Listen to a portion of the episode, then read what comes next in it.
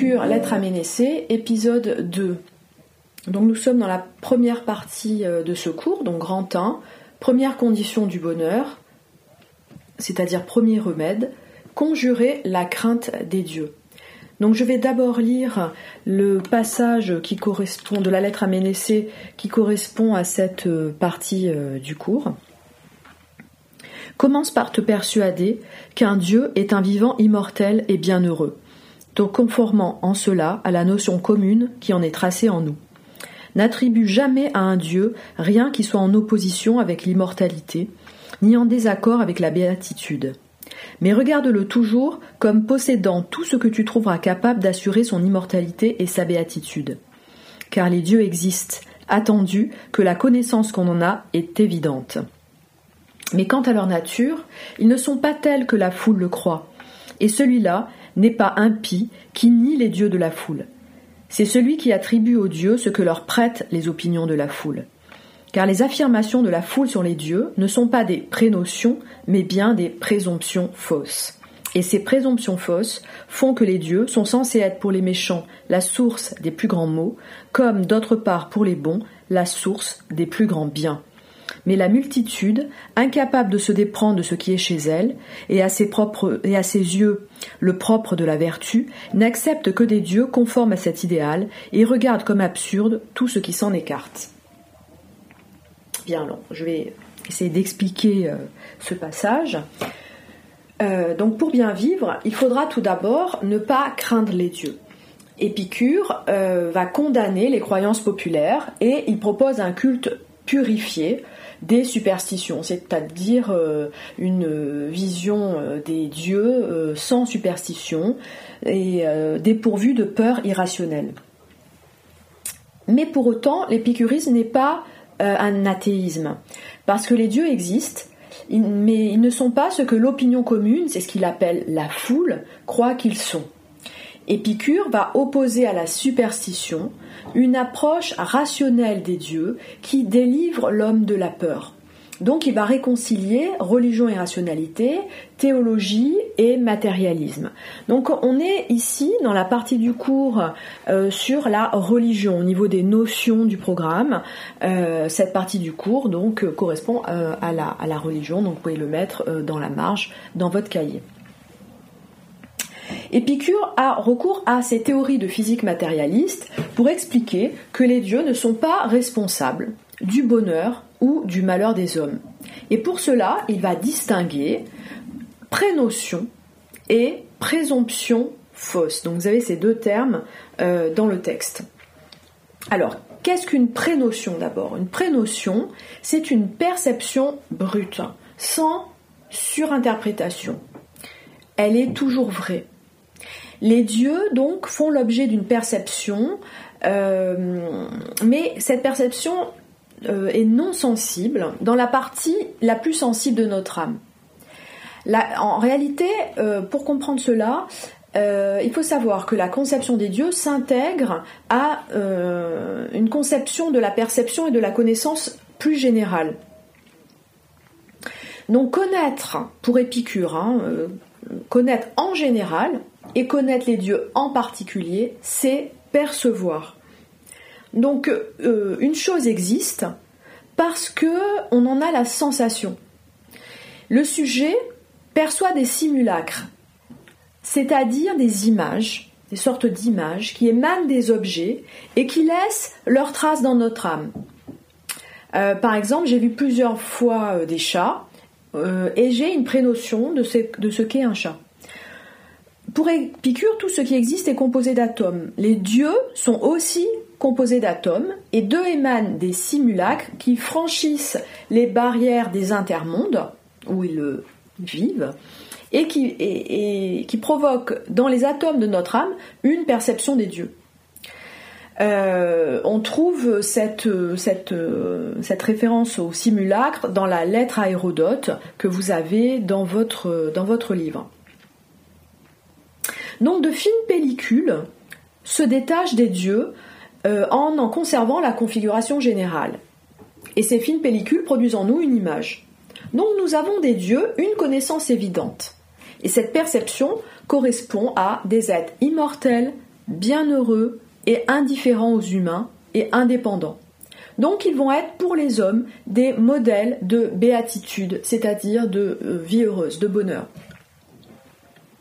Alors qu'est-ce qu'une présomption fausse? C'est une fausse opinion, une mauvaise interprétation qui vient se surajouter à la prénotion. Euh, les hommes ne se contentent pas des prénotions qui sont les seules indications euh, de ce que sont les dieux. Nous avons une prénotion des dieux et nous devrions nous en, nous en contenter au lieu d'imaginer que les dieux s'occupent de nous, qu'ils sont sensibles à nos offrandes ou qu'ils sont à craindre. Les dieux ne punissent pas les mauvais et ne récompensent pas les bons, ils sont absolument indifférents à ce qui nous arrive. Euh, concernant les dieux, Épicure en fait veut montrer qu'il n'est pas athée, mais parce que ce qui l'intéresse, c'est euh, surtout de conjurer cette peur des dieux et toutes les superstitions associées. C'est-à-dire, les superstitions, qu'est-ce que c'est? Bah, En fait, c'est croire que les dieux sont responsables de ce qui nous arrive, en bien comme en mal. Et pour Épicure, le bien vivre dépend non pas des dieux, le bonheur ne dépend pas des dieux, mais de l'homme et de la manière dont il va conduire sa vie, c'est-à-dire de, de son éthique. Le bonheur dépend de notre éthique. Les dieux sont des êtres parfaits, bienheureux, qui représentent donc des modèles pour l'homme qui cherche le bonheur. Et ces êtres parfaits ne peuvent pas s'intéresser aux êtres imparfaits que sont les hommes. Ils vivent dans des intermondes et ne se préoccupent pas des affaires humaines. Cette remarque est importante parce que euh, l'homme est un sujet finalement, euh, même s'il n'y a pas encore une conception du sujet, mais on peut dire que l'homme est libre, c'est-à-dire euh, qu'il va être responsable de, son bonheur en fonction de, la manière dont il va choisir de vivre. Donc on peut dire que euh, nul miracle, nul châtiment ne doivent être attendus des dieux. Euh, on ne peut pas attribuer aux dieux des sentiments, humains comme le désir, la colère, la violence. Euh, il ne faut attendre d'eux aucun bien ni aucun mal. Donc c'est une conception qui diffère complètement de la religion polythéiste des Grecs à cette époque. C'est une conception matérialiste de l'univers et des dieux que propose Épicure, qui évacue la conception euh, des dieux omnipotents, omniprésents dans la vie euh, des hommes. Donc, en on peut dire que les dieux ne sont pas à craindre. Euh, et en ayant supprimé cette peur, l'homme peut atteindre l'ataraxie, c'est-à-dire l'absence de trouble, c'est-à-dire le bonheur. Alors, grand 2 dans votre cahier, la mort n'est pas à craindre, deuxième remède. Alors je vais lire euh, le passage euh, de la lettre à Ménécée qui correspond à cette partie du cours. Prends l'habitude de penser que la mort n'est rien pour nous, car tout bien et tout mal réside dans la sensation. Or la mort est privation de toute sensibilité. Par conséquent, la connaissance de cette vérité que la mort n'est rien pour nous nous rend capable de jouir de cette vie mortelle, non pas en y ajoutant la perspective d'une durée infinie, mais en nous enlevant le désir de l'immortalité. Car il ne reste plus rien à redouter dans la vie pour qui a vraiment compris que hors de la vie, il n'y a rien de, de redoutable. On prononce donc de vaines paroles quand on soutient que la mort est à craindre, non parce qu'elle sera douloureuse étant réalisée, mais parce qu'il est douloureux de l'attendre. Ce serait en effet une crainte vaine et sans objet que celle qui serait produite par l'attente d'une chose qui ne cause aucun trouble par sa présence. Ainsi, celui de tous les mots qui nous donne le plus d'horreur, la mort, n'est rien pour nous, puisque tant que nous existons nous-mêmes, la mort n'est pas, et que quand la mort existe, nous ne sommes plus. Donc la mort n'existe ni pour les vivants, ni pour les morts, puisqu'elle n'a rien à faire avec les premiers, et que les seconds ne sont plus. Mais la multitude tantôt fuit la mort comme le pire des mots, tantôt l'appelle comme le terme des mots de la vie. Le sage, au contraire, ne fait pas fi de la vie, et il n'a pas peur non plus de ne plus vivre, car la vie ne lui est pas à charge. Et il n'estime pas non plus qu'il ait le moindre mal à ne plus vivre. De même que ce n'est pas toujours la nourriture la plus abondante que nous préférons, mais parfois la plus agréable. Pareillement, ce n'est pas toujours la plus longue durée qu'on veut recueillir, mais la plus agréable. Quant à ceux qui conseillent aux jeunes gens de bien vivre et aux vieillards de bien finir, leur conseil est dépourvu de sens. non seulement parce que la vie a du bon, même pour le vieillard, mais parce que le soin de bien vivre et celui de bien mourir ne font qu'un. Bien, alors je vais euh, essayer d'expliquer euh, ce, nouveau passage. Donc la mort n'est rien. Alors comment comprendre euh, ce paradoxe? Eh bien pour Épicure, pas plus que les dieux, il nous faut craindre la mort.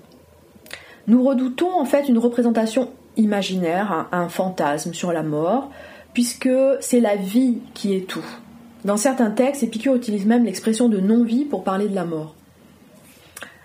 Euh, si les hommes redoutent le, moment de mourir, c'est ou bien parce qu'ils ont peur de souffrir, ou bien parce qu'ils imaginent une vie après la mort. Alors la mythologie euh, populaire euh, grecque brodée en effet sur des thèmes du tourment infernaux suivi par les impies ou les méchants. Les hommes imaginent la mort alors qu'ils ne la connaîtront jamais. Ils ne coïncideront jamais avec elle. En fait, elle ne sera jamais d'actualité pour nous. Et c'est euh, euh, ce fantasme, cette euh, imagination qui provoque la crainte de la mort. Épicure tente de, conjurer la crainte de la mort par le recours d'abord au raisonnement, c'est-à-dire par la démonstration logique, et ensuite par ses théories de physique atomiste.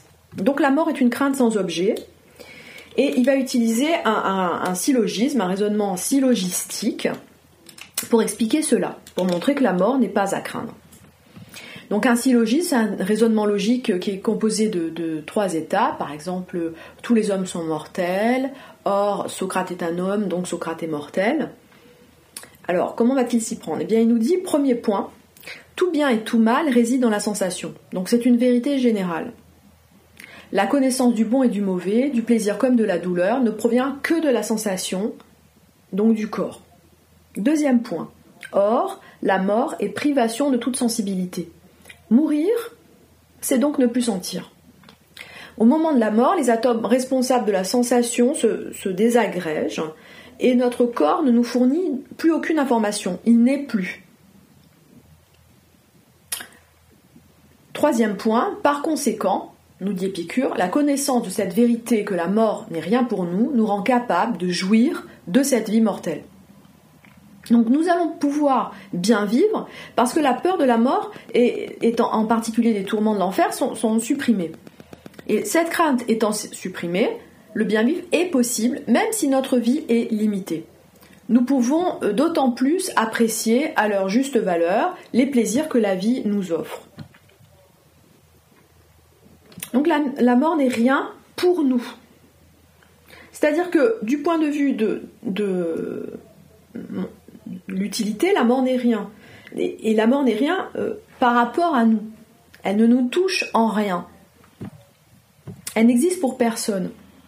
Il, euh, est impossible en fait d'être euh, le contemporain de sa propre mort. Puisque la mort n'existe pas pour les morts qui n'en ont pas la sensation, puisqu'on a vu que seul existent ceux qui peuvent être attestés par la sensation. Donc ce dont nous n'avons pas la sensation n'existe pas pour nous. La mort n'existe pas non plus pour les vivants, puisque nous n'en avons pas la sensation. La connaissance de l'existence d'une chose réside dans la sensation produite par les atomes de notre corps. Donc Épicure cherche à rassurer ceux qui ne peuvent pas être heureux euh, tant ils craignent le, moment de la mort et ce qui la suit. Donc c'est son argumentation logique imparable et son recours à la physique euh, atomiste qui va euh, anéantir en fait la peur de la mort. Alors, le recours à la physique atomiste et matérialiste. Les atomes de notre corps se désagrègent au moment de la mort, mais aussi ceux de notre âme. Donc pour Épicure, tout dans l'homme relève du corps, de la matière, même l'âme. L'âme n'est pas immortelle. Elle est d'une autre euh, nature que le elle est elle n'est pas euh, immortelle, elle n'est pas d'une autre nature que le corps. Euh, donc l'âme n'est ni immatérielle ni immortelle. Elle correspondrait à ce qu'on appelle aujourd'hui le cerveau. Donc elle meurt comme le reste du corps, euh, car ce qui la compose est de même nature matérielle que le corps. Alors, à l'opposé euh, de cette euh, d'Épicure, de cette théorie, on trouve la pensée de Platon et puis également les, toutes les, visions spirituelles des religions. Puisque, donc je dis bien, ça s'oppose à Épicure. Hein. Toutes les religions considèrent que l'âme est un principe spirituel irréductible à la matière. Alors on va retrouver euh, cette idée chez Platon euh, dans euh, le Phédon, qui est un, dialogue de Platon. Platon nous dit que il nous faut apprendre à mourir parce que la mort est un tremplin pour qui veut accéder aux, idées. donc le sage épicurien, comme le philosophe platonicien, n'a pas peur de mourir, mais pour des raisons différentes. L'âme, dans l'épicurisme, elle est vouée à disparaître, euh, alors qu'elle est destinée à l'immortalité chez Platon. Donc le corps, pour Platon, est un obstacle à la connaissance. C'est euh, contrairement à Épicure, s'oppose à Épicure. Euh, au moment de la mort, l'âme sort du corps pour atteindre le monde des idées c'est-à-dire la vérité. Donc la mort euh, n'est pas un objet de crainte, parce qu'elle permet à l'âme euh, d'approcher euh, l'essence même de la réalité. Et l'immortalité de, l'âme est, vue par, est considérée par Platon comme un beau risque à courir, hein, c'est son expression, un beau risque à, courir, puisqu'elle elle promet l'homme à autre chose que la matière et à sa corruption. Donc Épicure s'oppose à Platon, mais aussi à toutes les religions qui croient à l'immortalité de l'homme, de l'âme, pardon. Euh, pour Épicure, il n'y a pas lieu de développer une pensée de la mort parce que celle-ci n'existe pas. Il n'y a pas de vie après la mort, il y a seulement une vie avant la mort. Donc la question pour Épicure est plutôt de savoir comment nous devons vivre cette vie. Et c'est bien ça l'éthique. Alors la, durée de la vie, euh, pour Épicure, importe peu et euh, seul vaut la, qualité de ce temps que nous avons à vivre. Il remarque euh, au paragraphe 126 de la lettre à Ménécée, donc je cite euh, le passage, de même que ce n'est pas toujours la nourriture la plus abondante que nous préférons, mais parfois la plus agréable, pareillement ce n'est pas toujours la plus longue durée qu'on veut recueillir, mais la plus agréable. Fin de la citation. Donc Épicure compare le temps à la, de la nourriture et il nous dit que ce n'est pas l'abondance euh, la quantité de nourriture qui importe, mais la qualité de ce que nous consommons. Euh, donc de même, il nous faut reconsidérer notre rapport au temps. Épicure euh, préconise de passer d'un rapport quantitatif au temps, qui prend seulement en compte le nombre d'années vécues, à un rapport qualitatif qui s'attache à la, à la valeur de ce temps vécu. Ce qui compte, ce n'est pas de vivre très longtemps, mais de vivre dans la tranquillité de l'âme et sans souffrance physique. Euh, on trouvera ce thème développé euh, plus tard euh, par un philosophe stoïcien, hein, Sénèque, qui dit, par exemple, dans, dans De la brièveté de la vie, pour ceux dont la vie se passe loin de tout embarras, pourquoi manquerait-elle d'étendue? C'est pourquoi, si petite qu'elle soit, elle suffit largement, et pour cette raison, quand viendra le dernier jour, le sage n'hésitera pas à marcher à la mort d'un pas ferme. Donc ça, c'est une citation de Sénèque. Alors, euh, qui est assez proche de ce que dit Épicure, puisque finalement ce n'est pas la durée du temps qui permet de mesurer la qualité des plaisirs. Donc tout l'intérêt de la vie n'est pas dans sa durée, mais dans une temporalité où les troubles sont absents. L'éthique d'Épicure est, on peut dire, celle euh, du plaisir qui est compris non pas comme euh, ensemble de jouissances accumulées, mais comme tranquillité, stabilité de l'âme et du corps. Et donc ce, plaisir consiste à prendre euh, de l'instant présent tout ce qui peut nous apporter sans nous disperser dans des craintes et des désirs vains. Même si nous sommes mortels, et peut-être parce que notre vie est limitée, le temps que nous avons à, vivre a de la valeur parce qu'il sera euh, sans trouble de l'âme. Lorsqu'il sera sans trouble de l'âme. Donc la sagesse, c'est l'éthique, c'est la même chose. Et c'est ce qui va rendre possible la qualité de notre temps, euh, c'est-à-dire de notre vie euh, mortelle, notre vie de mortel. Et de ce point de vue, on peut dire que l'immortalité est un désir vain qui ne peut engendrer que de la souffrance. Alors, deuxième citation qu'il fallait expliquer dans les exercices que je vous avais donné à faire. donc, pour Épicure, philosopher sur la mort et philosopher sur la vie ne sont en définitive qu'une seule et même méditation. Donc, il nous dit, je cite, le soin de bien vivre et celui de bien mourir ne font qu'un. Alors, ce qui peut paraître paradoxal, hein, puisque vivre et mourir, c'est pas du tout la même chose, euh, que nous dit Épicure Eh bien, finalement, que la philosophie est un soin. C'est une médecine de l'âme, le soin de bien vivre hein, et de bien mourir, euh, qui permet d'apprendre à bien mourir et à bien vivre. Donc, euh, bien vivre et bien mourir entretient une relation d'équivalence. Apprendre à mourir revient à apprendre à vivre et réciproquement, bien mourir, c'est mourir sans crainte de la mort, de la vie après la mort, et c'est également euh, mourir sans remords, sans regret. Donc l'imminence de la mort ne doit pas gâcher la vie. Bien vivre, c'est vivre tranquille, c'est-à-dire sans trouble, sans crainte, sans désir vain. C'est vivre sans craindre la mort, car euh, on sait que le corps ne souffrira pas après la mort, puisqu'il n'y a pas de, sensation. Euh, et donc le sage en mourant euh, n'éprouve pas, enfin avant de mourir, n'éprouve pas de sentiment de frustration parce qu'il a vécu une vie heureuse, qu'il quitte sans regret, sans frustration. Il ne désire pas vainement prolonger cette vie puisqu'il a pris le temps de vivre. Donc euh, euh, on, ne doit pas craindre euh, la mort, mais nous ne devons pas craindre non plus son attente. Épicure nous dit, donc je cite le texte, on prononce donc de vaines paroles quand on soutient que la mort est à craindre, non parce qu'elle sera douloureuse étant réalisée, mais parce qu'il est douloureux de l'attendre. Ce serait en effet une crainte vaine et sans objet que celle qui serait produite par l'attente d'une chose qui ne cause aucun trouble par sa présence. Donc l'angoisse de la mort, l'inquiétude, sont abolies parce qu'elles n'ont pas de sens. Cette angoisse n'a pas d'objet dès lors que la mort éliminera bah, toute sensation et par là même toute souffrance. Donc il n'y a pas lieu d'anticiper sur une angoisse sans fondement. C'est-à-dire que si nous craignons la mort, c'est parce que d'une part nous craignons la souffrance après la mort, donc la vie après la mort, les enfers, euh, et d'autre part parce que nous n'avons pas vraiment vécu. Donc nous désirons vainement du temps supplémentaire pour vivre, euh, et c'est bien pour ça qu'Épicure nous dit qu'il il faut apprendre à vivre euh, pour bien mourir. Et Montaigne, dans les essais, se souviendra de la doctrine d'Épicure lorsqu'il dira Qui apprendrait les hommes à mourir leur apprendrait à vivre. Au chapitre 20.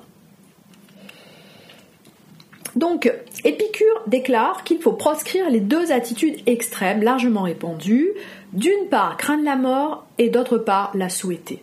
Il nous dit, je cite le texte, mais la multitude, tantôt, fuit la mort comme le pire des maux de la vie, tantôt l'appelle comme le terme des maux de la vie. Le sage, au contraire, ne fait pas fi de la vie et il n'a pas peur non plus de ne plus vivre. Donc si la mort n'est rien, elle ne peut pas être une valeur à rechercher. Épicure condamne ici le suicide. La mort est inéluctable, mais elle n'est pas à craindre, car il n'y aura pas de souffrance. Donc le sage sait apprécier ce qu'il a, c'est-à-dire la vie, mais il sait qu'elle n'est pas euh, pour lui un dû euh, éternel. Thank you.